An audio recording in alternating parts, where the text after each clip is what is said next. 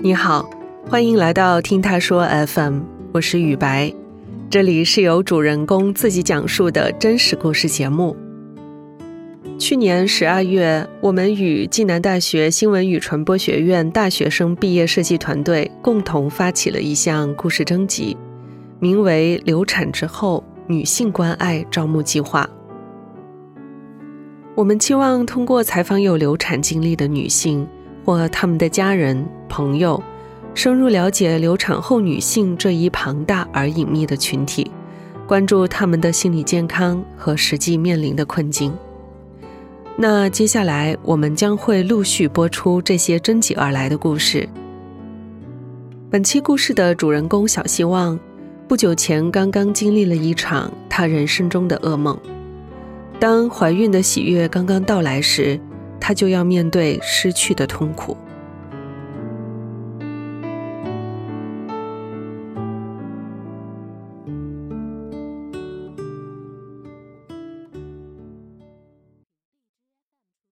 我是小希望，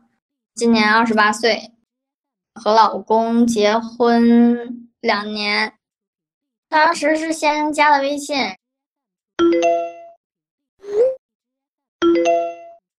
聊起来感觉性格都还挺合的，见了面之后就在一起了。他是一个非常有趣的人，也是一个非常靠谱的人，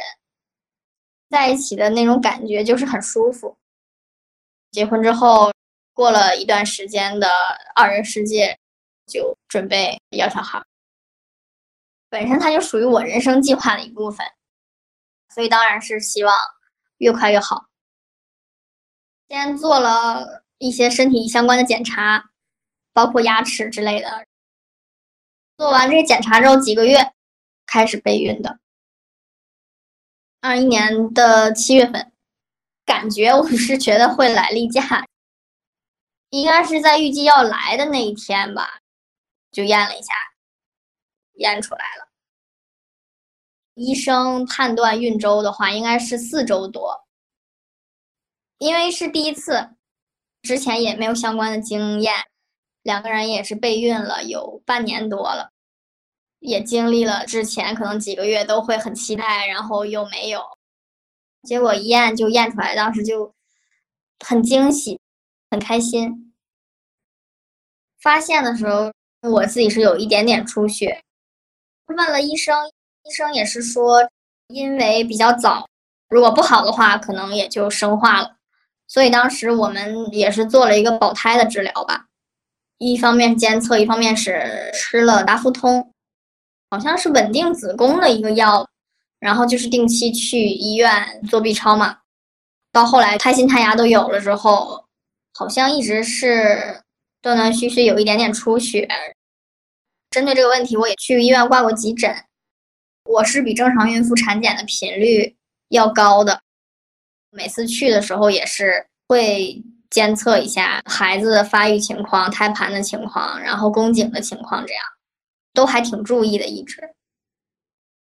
二十二周吧，应该是快五个多月，不到六个月。当时是在家歇了一个礼拜，尽量多卧床，少走动。一个礼拜之后，我觉得好像情况也就是这样，嗯，因为当时大夫也说，像这种有一点出血的情况也还好，因为 B 超什么结果都还挺正常。上班的话也不是特别需要站立，然后我就去上班了。那天我是在单位坐着，在跟办公室的同事还在聊天儿，突然就出血了。然后量挺大的，办公室的一个同事就把我送到医院，挂了一下急诊，然后听了一下胎心还好的，急诊直接做个 B 超，然后就住院了。当时我以为是要保胎，办完住院以后，我躺在那个床上，好像感觉刚稍微安心一点吧，又在小红书上翻了一些大家的笔记，就保胎什么。而且当时医生一开始也说让我不要吃饭喝水吧，就是说如果可以紧急还扎的话，第二天就会给我安排手术，做一个保胎治疗。所以当时等于说是刚放下心来，然后医生下午过来就说做了一个那个阴道图片，发现有羊水的成分，可能保不住了。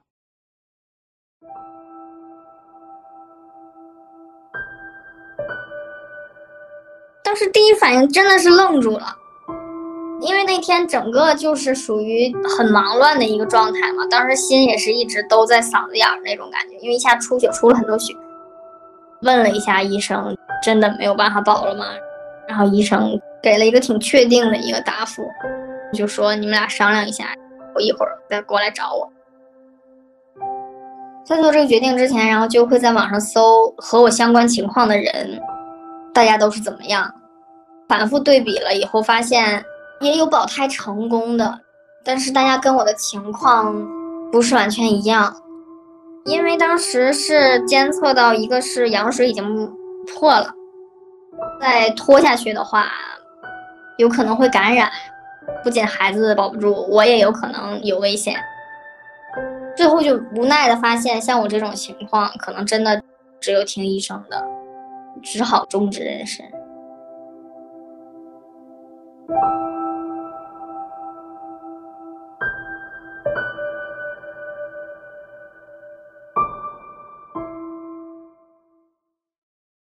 决定完之后，应该是当天的晚上，医院会让我吃药，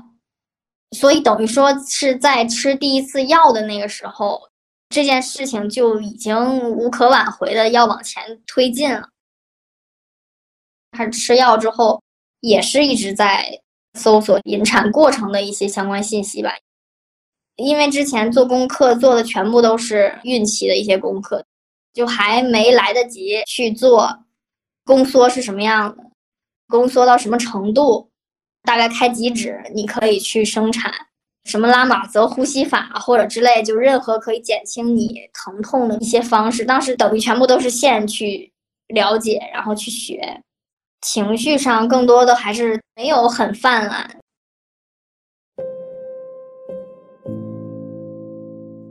吃了两天药吧。开始宫缩，然后有规律宫缩之后，护士会协助把胎儿娩出。娩出来之后，我当时跟我爱人商量，我说都别看吧，要不然我觉得羁绊太深。但是后来我在那个床上的时候，稍微支起来，医生他要给我清宫，我想看一下他的准备情况。我当时心里面可能也有点怕嘛，对于这个清宫术，然后我就抬起来，不小心其实是看见了，就是一个小小的红红的，当时我就看了一眼，大夫就说你起来干嘛？你躺回去，然后我就躺回去了，而且是离得比较远吧，应该有个三四米。匆匆一瞥吧，因为我知道，如果我看的越细，以后想起来的时候肯定会越难过。但是就即便是这样，也会很难过。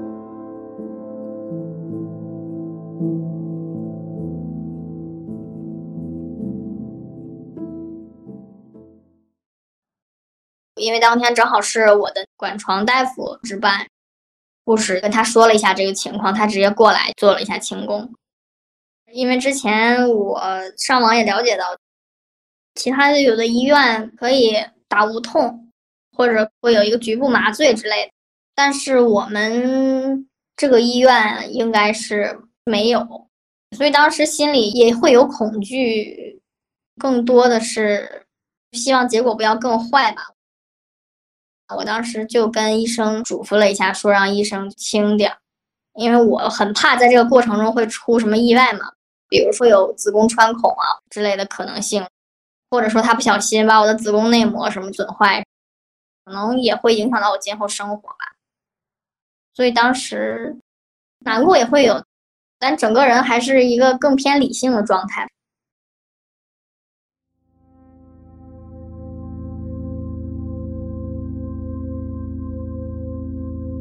但是，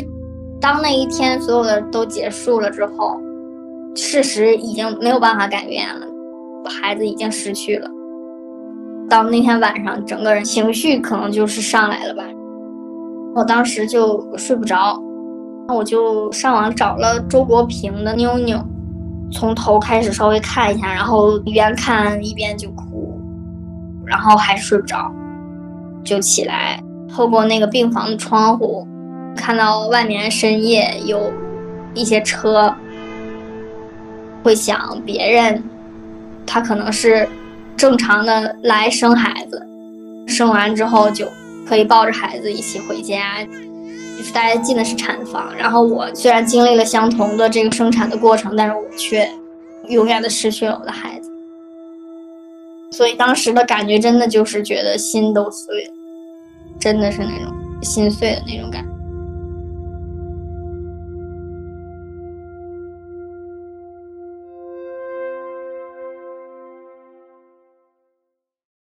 按照医生的安排，当时我应该是又在医院观察了一两天，然后医生就安排出院了。一开始回家之后，因为身体上还没恢复嘛，还是很虚弱的一个状态。做了清宫之后就疼，后期子宫收缩它也会疼，会流血。回家之后可能过两三天之后，你还会胀奶，也是很疲惫。也不怎么能睡得好，身体上的不适呃也会有，但是它慢慢的会痊愈吧，但是心理上是更难过的。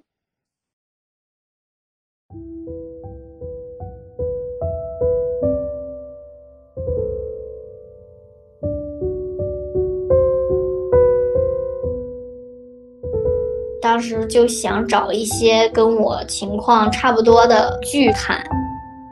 我当时就看了《三十而已》，就是钟小琴怀孕了，然后失去了孩子，在那个剧的结尾的时候，然后她又怀孕了，也是试图给自己找到一些力量吧。怀孕的时候买的《海蒂怀孕百科》。最后有一章叫如何应对妊娠失败，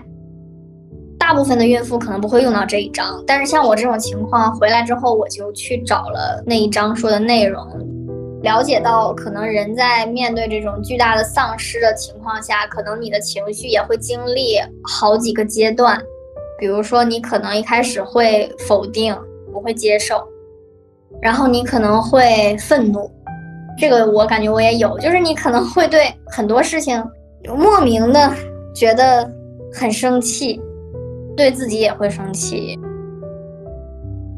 我之前包括小红书，包括 B 站，大部分的那个关注点都是在各种的母婴博主上，所以我一打开那个 APP，它所有的给我推荐都还是集中在母婴好物。包括什么产后修复，然后怎么新生儿的护理，我一看到这个我就，要么就取关，要么就点，不要给我推荐类似内容。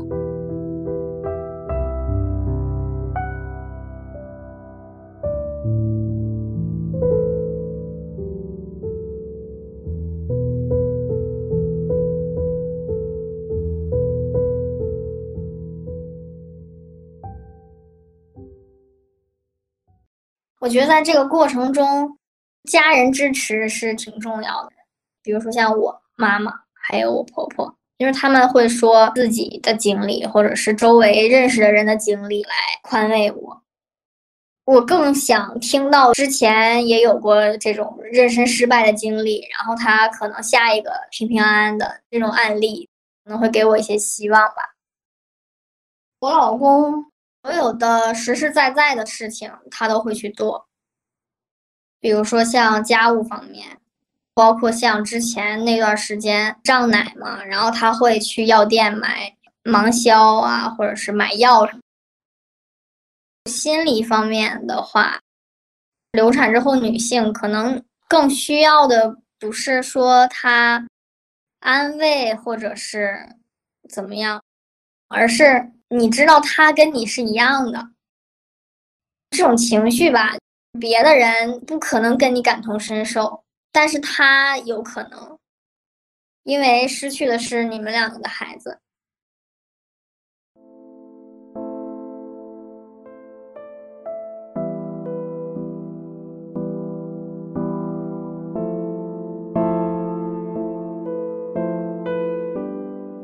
他也会难过，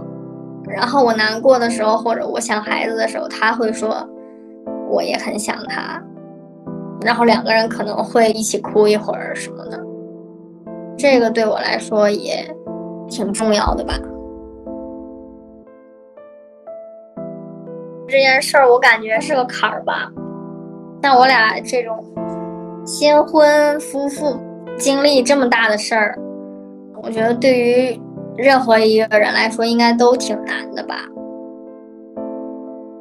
我觉得对我俩的感情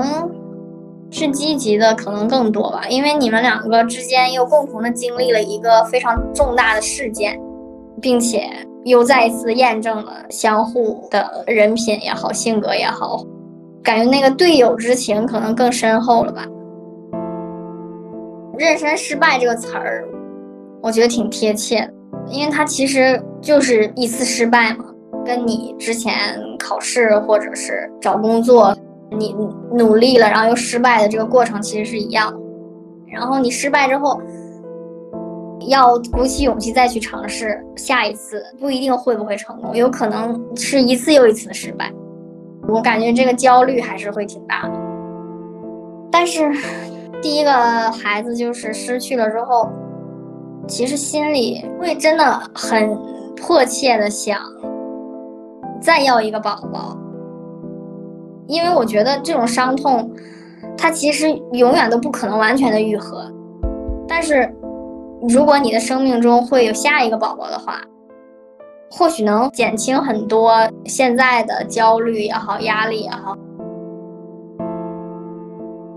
现在计划就是先把身体恢复好吧。等到下一次半年以后，如果时机合适的话，就考虑再次尝试备孕。我不太会纵容自己，比如哭一整天，或者是纵容自己熬夜啊，或者是之类的，还是按照正常的那个节奏在生活。时间会冲淡一切，不管以后会不会再有宝宝，人生还是得继续啊。